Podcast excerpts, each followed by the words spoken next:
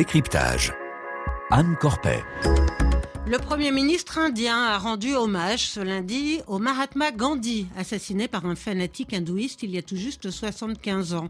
Pourtant, sous le règne de Narendra Modi, l'Inde s'est éloignée des rêves du héros de l'indépendance. Le BJP, le parti nationaliste hindou du Premier ministre, est accusé d'attiser les violences contre les communautés musulmanes et chrétiennes. Il contrôle le Parlement et la majorité des États du pays pour tenter de lutter contre cette hégémonie et pour redonner des couleurs au parti du Congrès en déshérence, Raoul Gandhi, héritier d'une longue dynastie politique, vient d'achever un périple à travers le pays, à pied. Cette marche dite de l'unité a drainé des dizaines de milliers de personnes sur son passage.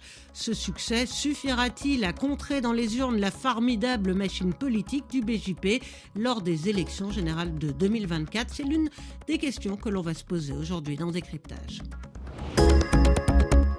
Et pour évoquer la situation euh, politique en Inde, nous sommes en studio avec Charlotte Thomas. Bonsoir. Bonsoir. Vous êtes euh, chercheuse indépendante, spécialiste de l'Inde. Et pour commencer, je voulais vous faire écouter ceci. Rien ne se fait avec la haine et la violence. Seul l'amour, le respect, l'écoute et l'ouverture aux autres font avancer les choses. Alors on vient d'entendre Raoul Gandhi. Euh, il porte le même nom, mais il faut le dire tout de suite, euh, il n'a aucun lien de parenté avec le Mahatma Gandhi. Il reprend néanmoins sa rhétorique et puis aussi sa manière de faire. Il s'est inspiré du héros de l'indépendance pour effectuer cette longue marche. 3500 km à pied à travers le pays. C'était quoi le but de ce périple? Alors ça oui, Raoul Gandhi, c'est le petit-fils de Nehru, effectivement, et l'arrière-petit-fils, c'est le petit-fils d'Indira Gandhi. Donc il s'inscrit, ce qui est important de dire, c'est qu'il s'inscrit effectivement dans une carrière politique, quand bien même, et ça n'a rien à voir avec le Mahatma Gandhi. L'objectif était double de cette marche. Dans la, je rappelle que les élections générales, donc celles qui ont élu le Premier ministre, ont eu lieu en 2019, et que ça a été une véritable déconvenue absolue pour le parti du Congrès, qui n'a même pas été en mesure d'être leader de la coalition d'opposition à, cette, à ce titre. Donc après, il y a eu le Covid, etc. Le but de cette marche était double. D'une part, officiellement, asseoir le rôle, en tout cas essayer d'asseoir le rôle de Raoul Gandhi comme leader de l'opposition, donc opposition à plusieurs partis, hein, le Congrès mais d'autres partis, et également dans le contexte d'hégémonie hindouiste, donc c'est-à-dire l'hégémonie hindouiste, pardon, c'est de faire de la religion un registre politique. On en voilà. Euh, C'était de, de, promouvoir un message de paix. Je dis tout de suite que ce message de paix dans, les, dans le, la, la parole n'avait déjà pas été précédé en 2019 dans les actes, puisque Raoul Gandhi avait ostensiblement été dans les temples hindous, avait, le parti du Congrès avait nommé très peu de candidats euh, musulmans. Et quand je dis ça, les temples hindous, c'est pas pour dire qu'il faut pas aller dans les temples hindous, pas du tout, mais c'est qu'en fait, il avait joué le registre nationaliste, en fait, lui-même. Et encore une fois, en, mettant en place très peu de candidats musulmans, par exemple. Donc en fait, il y a une double, il y a un double discours. Enfin, enfin, il y a une, grosse différence entre le discours et les actes. Et je vous propose d'écouter euh, Pawan Kera, qui est responsable de la communication communication du Parti du Congrès. Il a été interrogé pendant la marche par notre correspondant comme Bastin. Les vagues de campagne de désinformation à l'égard du Congrès ont fini par convaincre une partie de la société. Il nous faut riposter, parler haut et fort de notre histoire, de nos valeurs. Le Congrès se bat pour l'essence de l'Inde, l'unité dans la diversité. Le BJP, au contraire, cherche à imposer l'uniformité dans le pays. Uniformité de langage, d'idéologie, de religion ou même d'alimentation. Alors vous, ce que vous dites, c'est que l'unité dans la diversité, c'est pas vraiment en réalité le message du Parti du Congrès? Ça, c'était le message d'origine en fait. À l'indépendance de l'Inde, c'était le message de Nehru. C'était faire de l'Inde un pays d'unité dans la diversité au regard des minorités ethno-religieuses, linguistiques, etc. Ce que je dis aujourd'hui, c'est que cette marche, en fait, si elle n'est pas sous-tendue, ce qui est le cas selon moi, si elle n'est pas sous-tendue par un substrat politique et un programme politique, ça, ne va pas donner grand-chose parce qu'en fait là on se paye de beaux mots. Alors il est complètement vrai que Raoul Gandhi a été victime effectivement de, de propagande, etc. mais bon d'un point de vue d'analyse, c'est aussi le jeu politique. Donc, il a été traité de grand-père, bapou, etc. Euh, parce que effectivement, en plus, c'est quelqu'un qui n'a pas un énorme charisme politique, qui a répété à plusieurs fois qu'il voulait abandonner le poste. D'ailleurs, il n'est plus aujourd'hui euh, leader, euh, enfin, par président du parti du Congrès. À chaque fois, on le fait revenir parce qu'en fait, le parti du Congrès n'a pas d'autres solutions à proposer, parce que la figure de Raoul reste un petit peu historique, familiale, etc. Mais encore une fois, il n'y a pas de projet politique conséquent et assez fort pour faire opposition à l'hégémonie hindouiste qui est en place. Je pense que le parti du Congrès n'a toujours pas réalisé, alors ça fait plus de dix ans maintenant, qu'en fait en face la machine était très bien huilée. Aujourd'hui, le BJP pense déjà aux élections de, 2024, a déjà mis en place des petites campagnes dans les, dans les circonscriptions où ils sont le plus en difficulté. Eux, la machine est lancée en fait. Donc la marche, euh, c'est assez folklorique, c'est très bien, c'est joli. Il y a eu quand même des dizaines de milliers de personnes. Ils le présentent comme un succès. Tout, bah, de toute façon, ils n'auraient pas intérêt à dire le contraire. Effectivement, il y a eu plein de gens, mais déjà de ce que je disais des analystes, euh, il y a eu assez peu, au, prorata, on parle de l'Inde, assez peu de femmes et de jeunes, alors que les jeunes, c'est quand même l'électorat majeur sur lequel il faut voter, il faut miser, pardon. L'électorat jeune qui en plus une cible privilégiée de l'Inde de Modi, parce qu'on est dans une Inde très néolibérale, start-up nation, qui peut un peu, pour le dire vite, entre guillemets, vendre du rêve aux jeunes éduqués qui vont faire leur formation à l'étranger, qui reviennent en Inde. Donc tout ça, ça plaît beaucoup. Le Congrès, encore une fois, n'a pas de programme politique, ne, parle pas aux gens en fait. Ça veut dire, d'après vous, qu'il n'a euh, pas la moindre chance de redevenir une force politique de premier plan. Euh, bon, il y a neuf États indiens qui vont euh, aux urnes cette année pour renouveler leurs représentants locaux. Et puis il y a surtout ces élections générales de 2024. à vous entendre, c'est un boulevard pour le BJP. Bah, alors, on pensait déjà que le, en 2019, la victoire du BJP serait moindre parce qu'il y avait eu tout un tas de, campagnes un peu compliquées, la démonétisation, etc. Bref, on pensait que le BJP aurait une campagne, enfin, des résultats moindres. Moralité, ils ont eu beaucoup plus de sièges que ce qui était En 2024, étant donné si on combine le fait que d'une part, j'ai déjà mentionné l'absence de programme politique et d'autre part de coalition, euh, le Congrès ne pourra pas remporter ces élections tout seul. Or là, ce qui se passe aussi un peu à l'issue de cette marche, c'est que quid des principaux partis régionaux d'opposition, d'une part, et aussi nationaux, le Parti de l'homme ordinaire qui est un parti d'opposition, il n'y a pas de coalition en fait. fait. Ce qui est normal, il ne peut pas y avoir de coalition sans programme, euh, sans socle programmatique. Mais sans ces deux jambes, et je précise aussi que pendant le temps de cette marche, il y a eu des élections euh, régionales qui ont eu lieu en Inde où le BJP a gagné. notamment, notamment dans le Gujarat, qui est euh, l'État de naissance de qu'il qui, a même dirigé pendant plusieurs années. Voilà. Et là, c'était une victoire écrasante. écrasante. Et même l'autre parti d'opposition que j'ai mentionné, le Parti de l'homme ordinaire, est arrivé devant le Congrès. Donc en fait, on voit bien que ça marche pas. Enfin, pas, pas devant le Congrès, mais a, beaucoup rogné sur l'électorat du Congrès. Donc ça marche pas. Enfin, c'est folklorique, ça anime un peu les gens, mais euh, et c'est très sympa. Mais, pas de programme, pas de, de propositions concrètes. C'est ça. Encore peut-être qu'on peut imaginer que euh, parce qu'ils ont pendant cette marche écouté les Indiens, c'était ce que disait Raoul Gandhi. On vient écouter, on vient entendre on peut pas imaginer qu'en sortent justement des propositions précises? Bah, on, enfin, on espère, je veux dire, en tout cas pas moi d'un point de vue personnel, mais je leur souhaite, etc. Mais si, on fait un peu une trajectoire historique longue, encore une fois, enfin, je veux dire, le, Congrès, a, le, le BGP a gagné en 2014 pour la première fois les élections générales d'une façon écrasante. Ensuite, en 2019. Et, depuis, euh, on est toujours dans un vide idéologique. Donc, et, puis, est-ce qu'on fait un programme? Effectivement, il faut entendre la population, bien évidemment, c'est pas le sujet. Mais il faut aussi quand même être, force, être capable d'articuler ça à un moment donné. Et de dialoguer avec les autres partis. Voilà. Et 2024, c'est demain. Alors, la marche de l'unité de Raoul Gandhi s'est déroulée alors que l'année 2022 euh, a vu une accélération spectaculaire de ce qu'on appelle l'Hindutva.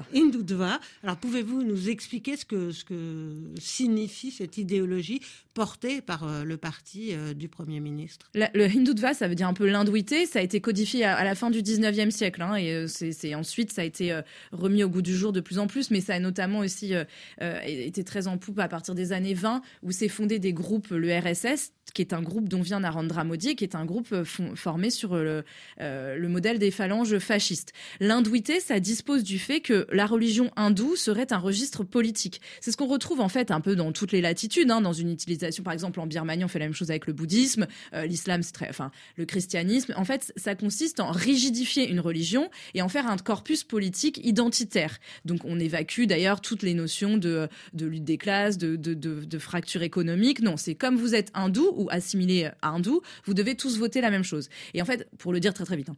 et en fait c'est ça euh, l'hindouité, le, cœur du programme idéologique euh, du BJP, du RSS et des autres groupes qui leur sont associés. Donc en fait, c'est promouvoir une Inde hindoue dans laquelle les minorités chrétiennes et musulmanes, qui alors qui sont en Inde depuis très très très longtemps, on parle, euh, les chrétiens arrivent dans les premiers siècles du christianisme et la même chose pour l'islam. Donc on parle sur une présence très ancienne. Ces groupes de population sont pensés dans l'hindou, enfin dans la, la pensée hindouiste comme étant liés à d'autres pays donc des traîtres ontologiques à la, à la nation indienne, parce qu'il y a une équivalence entre hindouisme et nation indienne, et ces groupes religieux sont censés ou bien se convertir, ou bien quitter le pays. Alors que je rappelle qu'encore une fois, on parle d'une immigration excessivement longue, quand bien même ce serait une immigration récente, c'est pas le problème, mais c'est vraiment tricoté dans l'histoire indienne. Et cette idéologie, euh, concrètement, c'est traduite par des discriminations dans la loi, par exemple? Alors, dans la loi, on, on, s'en rapproche euh, progressivement. C'est alors, c'est peut-être, euh, c'est pour les gens qui connaissent un peu mieux l'Inde, mais c'était l'objet de toutes les manifestations qui ont eu lieu en 2019, en fait, qui ont été coupées, enfin stoppées avec l'irruption du Covid. Mais il y avait, je passe très rapidement, mais il y avait des, volontés de changer les règles d'accès à la nationalité indienne pour les minorités non musulmanes sud-asiatiques. Donc ça veut dire que cette disposition en fait contrevenait à la Constitution parce que la Constitution ne reconnaît pas, en fait, enfin reconnaît que tout, le monde est citoyen sans distinction de caste, de langue et de religion. Donc ça c'était euh, une première euh, euh, encoche dans l'idéologie séculariste qui a formé l'Inde à l'indépendance. Et puis ça se traduit surtout dans les faits parce qu'il y a une explosion depuis 2014 des attaques contre les minorités religieuses chrétienne et musulmane. Là, récemment, il y a eu euh, Noël, ça a été l'occasion, enfin, le mot est mal choisi, mais ça a été euh, l'occasion de, d'échauffourées et d'attaques des hindouistes. Hein, j'insiste, il ne s'agit pas des hindous, des hindouistes, c'est-à-dire les gens qui sont violents. Militants. Voilà. Et qui, exactement, des militants, qui ont été attaqués des chrétiens. Et ça se traduit aussi, cette hindouité, euh, avec tout ce qui est euh, de près ou de loin conçu comme une opposition. les mouvements, l'opposition politique, par exemple, de la même façon, il y a des professeurs d'université qui sont attaqués quand ils vont donner des cours sur le marxisme, la pensée marxienne, par exemple. Euh, parce que c'est vu comme une, une aussi une euh, une comment dire une, une encoche dans la pensée hindoue euh, qui serait enfin séculaire etc qu'il faudrait préserver et à ce propos je voulais vous faire écouter ces partisans de Narendra Modi qui ont été interrogés par nos confrères de la RTS Tout comme il existe des pays islamiques et des pays bouddhistes, nous devrions devenir un pays hindou. Nous devons trancher toutes les mains qui s'élèvent contre l'hindouisme. Trancher les mains qui s'élèvent contre l'hindouisme, c'est assez violent. Alors vous le disiez, recrudescence des, violences contre les minorités euh, musulmanes et chrétiennes, c'est devenu une nouvelle norme en Inde? C'est-à-dire qu'aujourd'hui, euh, déjà je précise que dans ces situations-là, le gouvernement, et notamment le Premier ministre, se remarque par son silence. C'est-à-dire qu'effectivement, officiellement... Il ne condamne pas. Voilà ça n'arrive jamais. Ou alors, euh, ou enfin pas ou alors, mais ça va être, on, va examiner si parce que souvent ces attaques se font sur le fait que les musulmans et les chrétiens auraient porté du, transporté de la viande de bœuf. Je ferai très court, mais et donc l'idée est de dire oui, on va voir s'ils font une enquête ou pas, euh, s'il y aura une enquête. Mais en fait, ce qui se passe depuis 2014, c'est que ces groupes violents en fait savent qu'ils sont protégés par le pouvoir et qu'il ne se passera rien. Et depuis 2022 notamment, enfin depuis ouais 2020 à peu près le fait de participer à des attaques violentes est un gage d'accès euh, à la mandature euh, et euh, au, poste de député. Il y a par exemple une députée qui a été élue alors qu'elle a été mise en cause ouvertement hein, dans des violences intercommunautaires. Le ministre en chef, donc le, le premier ministre, donc, mais le ministre en chef du, de l'État le plus peuplé, peuplé, indien, qui est l'Uttar Pradesh, est quelqu'un qui a été condamné pour violence intercommunautaire, qui a fondé une milice euh, hindouiste qui euh, organise des ratonnades contre les musulmans et les chrétiens. Donc en fait, c'est même pas que, encore une fois, c'est un gage d'avancement politique. C'est pour ça que je dis qu'il y a un changement d'hégémonie. On n'est plus sur un épiphénomène. C'est la vie classique. Ça se, ça se traduit aussi dans l'espace urbain aussi rural, mais c'est un peu moins violent, voyant, pardon. Mais dans l'espace urbain, avant, à niveau économique, les religions vivaient à proximité, parce que l'Inde est organisée en caste. Aujourd'hui, les groupes se rejoignent par religion et plus par niveau économique, ce qui est nouveau. Or, moins on vit à côté, moins on se tolère. Donc en fait, c'est une aggravation du phénomène. Alors, je le disais en introduction, euh, Narendra Modi a rendu hommage aujourd'hui au Mahatma Gandhi, euh, qui donc a été abattu à, bout portant par un, fanatique hindou qui supportait pas justement euh, son attitude d'apaisement à l'égard des, musulmans. Alors, 75 ans plus tard, vous nous dites que les violences contre les musulmans ont explosé et qu'elles sont même un, gage. Mmh pour le pouvoir. Euh, donc il y, a une forme d'hypocrisie manifeste dans cet hommage rendu. Ah, mais je vais répondre euh, très rapidement. Oui, c'est enfin c'était un peu court, mais euh, oui, effectivement, parce que enfin c'est ça. Gandhi a été assassiné par des gens qui sont en fait membres, enfin par une personne qui était membre d'un groupe qui aujourd'hui serait en fait le RSS. Donc effectivement, il y a, y a, une grosse hypocrisie. Et juste une chose que je précise, Narendra Modi a pris la tête du G20 Et l'Inde, voilà, l'Inde, oui, voilà, mais l'Inde, pardon, l'Inde par, la figure de Narendra Modi. Et par exemple, ça, c'est une arène qu'il va utiliser aussi pour mettre en avant la vie hindoue. Euh, le fait que l'Inde est hindou. La journée du yoga qui a été vue sous nos cieux, voilà, qui a été vue sous nos cieux comme quelque chose de formidable, de soft power, etc. Et à vous, j'expliquais à vos collègues à l'époque que, en fait, non, ça c'est un instrument de pour pour imposer l'enseignement du yoga en Inde, y compris aux minorités religieuses. Enfin, vous voyez ce que je veux dire par là, c'est que euh, ce registre identitaire est très huilé et passe aussi par l'international en fait. Et là, Modi en fait se sert de son crédit à l'international pour renforcer son discours identitaire euh, au niveau national. C'est pour ça qu'il faut faire attention quand on prend position. Et est-ce qu'on peut parler de recul démocratique en Inde? Alors moi je me garderai de, en fait ce, qui est toujours un peu, euh, je suis politiste comme vous avez précisé au début, je me méfie un peu des doubles, enfin de tout un tas de catégories, démocratie libérale, tout ça. Enfin moi je sais pas trop ce que ça veut dire au bout d'un moment. Je dis que à ce stade ça reste, ça demeure une démocratie au sens, enfin factuel du terme. Il y a des, des élections libres qui sont organisées, dont les résultats sont reconnus par l'opposition également. Donc c'est un point de vue très fonctionnel, ça reste une démocratie. En revanche, dans la pratique concrète du pouvoir, il y a un autoritarisme croissant. J'ai déjà mentionné euh, la répression bon, des minorités, certes, mais également de tout ce qui est de près ou de loin s'approchera une opposition. Il y a un verrouillage absolu de la communication. Narendra, Voilà, Narendra Modi ne donne jamais d'interview à la presse, à un seul groupe, euh, qui s'appelle l'agence de presse nationale, qui en fait est proche du pouvoir via des groupes industriels. Euh, il y a une, là, un petit peu comme on voit sous d'autres latitudes, une volonté de, d'outrepasser les corps intermédiaires, de centraliser les pouvoirs, alors que je rappelle que l'Inde est censé être un État fédéral. Donc, il y a aussi une volonté de mettre un peu sous coupe la Cour suprême. Donc, en fait, tous ces signaux qui ne sont pas des signaux faibles, mais témoignent d'une pratique de plus en plus autoritaire du pouvoir. Ça, c'est une réalité. Alors, vous l'avez dit, euh, l'Inde préside le G20. Elle deviendra aussi cette année euh, le pays le plus peuplée au monde. Elle va dépasser la Chine en nombre d'habitants. Ce cap euh, symbolique va être atteint plus tôt que prévu.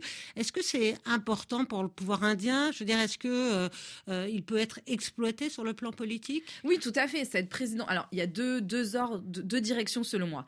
déjà, ce qui est aussi intéressant en en ces termes, enfin, ces temps troublés avec la guerre en Ukraine et tout, il faut savoir que l'Inde est un pays non aligné. Ça, c'est quelque chose. Donc, l'Inde parle avec tout le monde. Ils ont avec les Russes, exactement. avec les Américains. Et et bon, moi qui ai toujours euh, étudié cette non-alignement, je trouve ça assez euh, normal. L'un n'a pas, considère qu'il n'a pas d'amis ou d'ennemis, il n'a que des intérêts à défendre, ce qui est un peu le cas normalement de chaque État. Mais bref. Et une fois qu'on a posé ça, en fait, il y a un double une double utilisation. D'une part, Narendra Modi va, essaye de se positionner en leader des pays, entre guillemets, j'aime pas du tout trop cette nomenclature, mais des pays en développement, des économies plus faibles des pays du Sud. Il a des échanges avec les pays d'Asie du Sud-Est, par exemple, qui ne sont pas forcément membres du G20, mais pour essayer un peu de prendre le leader euh, enfin le lead pardon, euh, à l'échelle internationale. Ça, c'est pour euh, cette et la deuxième jambe d'autre part, c'est au niveau national, puisque comme je le disais, en fait, fort de cette carrure, alors que la présidence du G20, elle a, elle a titré de, enfin, elle est tournante. C'est pas lui qui a gagné quelque chose, mais bon, c'est présenté comme tel. Et au niveau national, ça renforce cette stature de cet homme parce que Narendra Modi, il faut pas oublier de dire qu'il a été élu en 2019 aussi face à un congrès vieillissant parce qu'il allait redonner la fierté aux Indiens. Et ça, c'est quelque chose qui est très fort là-bas, a fortiori eu égard aux voisins euh, chinois dont je rappelle quand même que c'est le premier partenaire commercial dans la région. Malgré leurs différences. Voilà, c'est ce que je disais. Dans les deux cas, en fait, on fait du commerce ensemble parce qu'en fait, on a des intérêts Donc euh, voilà, on a une vision pas du tout idéologiste des relations internationales qui est peut-être intéressante à écouter. Et en fait, c'est aussi voilà cette façon de, gagner du gage par l'international pour ensuite être élu en 2024. Et ce cap donc de plus grand peuple au monde, plus nombreux, ce sera euh, exploité sur le plan politique. Alors, je, enfin pour moi, ça se tricote aussi avec la plus grande démocratie du monde parce que ce poids démographique, il est intéressant que si on en fait quelque chose, y compris dans le discours, je veux dire. Euh, donc la plus grande démocratie du monde, avec aussi cette volonté qui est déjà présente Hein, euh, bah, comme je disais, depuis la journée internationale du yoga, et là dans le motto, ça me vient en anglais, mais le slogan entre guillemets de la présidence indienne du G20 sur voilà, on est un peuple indien hindou, on est le plus grand peuple, on montre les voilà, on, montre voilà. On montre l'exemple. Charlotte Thomas, merci. Je rappelle que vous êtes euh, chercheuse indépendante spécialiste de l'Inde. Merci à Hélène Avril qui a assuré la réalisation et à Éléonore Kranik qui m'a aidé à préparer l'émission.